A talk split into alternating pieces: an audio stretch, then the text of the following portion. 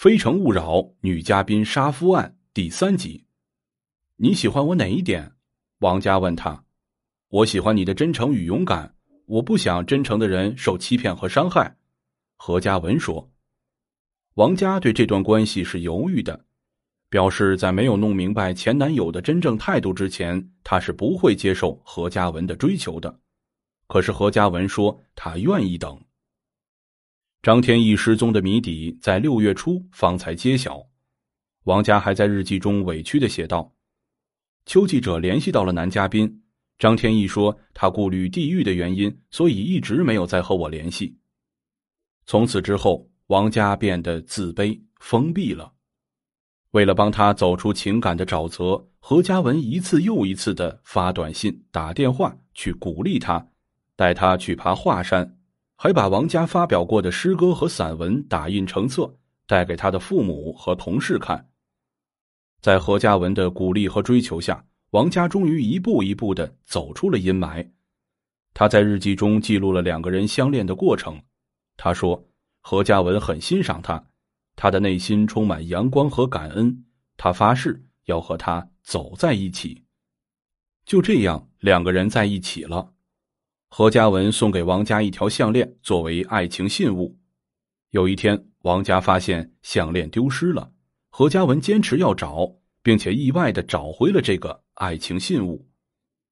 而后，两人在七月份的时候互相见了双方父母，父母都十分满意，但是矛盾紧接着就来了。为了弥补张天翼曾经给自己造成的难堪。王佳把关于他和何嘉文两人爱情的一部分日记搬上了微博，粉丝们纷纷跟贴或者发短信祝福他。何嘉文知道之后很生气，他认为两个人的爱情是私密的，没有必要展示给外人看。王佳的微博也于二零一一年八月九日这天正式结束。何嘉文开始装修他之前按揭购买的位于科技路十八楼的婚房。从找家装公司到购买装修材料，再到现场监工，他事事亲力亲为。九十平米的婚房装修一新，何嘉文的人也瘦了一圈。之后，王佳在日记里写道：“这几天受苦了，他很心疼。”之后，两人拍摄婚纱照，并将婚礼定在了二零一二年元旦。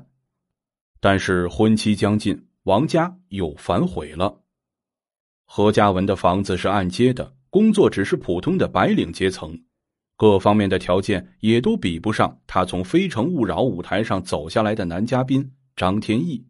而当年和他一起上《非诚勿扰》节目的女嘉宾，学历、长相、家庭都不如他的，却个个都比他混得好，有的出了新专辑，有的一举成名，成为了网红，这让王佳心里很不平衡，他决定。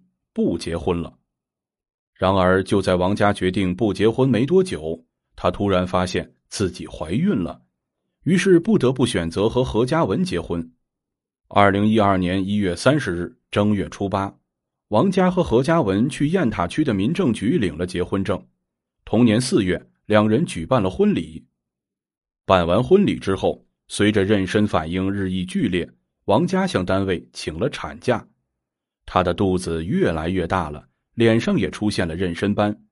看着从前照片里纯美的自己和参加《非诚勿扰》视频中光芒四射的女神形象，她的心里充满了挫败感。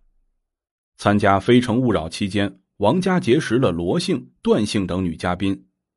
罗某借此平台，微博粉丝一夜之间突破了几十万，还出版了《我的非诚勿扰》等畅销书。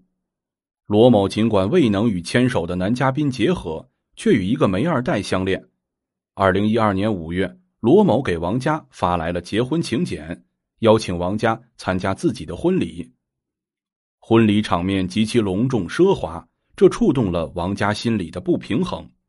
他觉得自己简直就是一个丑小鸭。凭什么？同样的起点，现在你们都是人上人，我却混成了这样。论才貌，我都不输，却只能委身于一个小职员呢。回家后，她闷闷不乐。丈夫知道原委后，劝她心态要放平和一些，告诉她不要总在和别人的比较中生活。亲爱的听众朋友们，本章内容已经播讲完毕，感谢您的收听，咱们下章再见。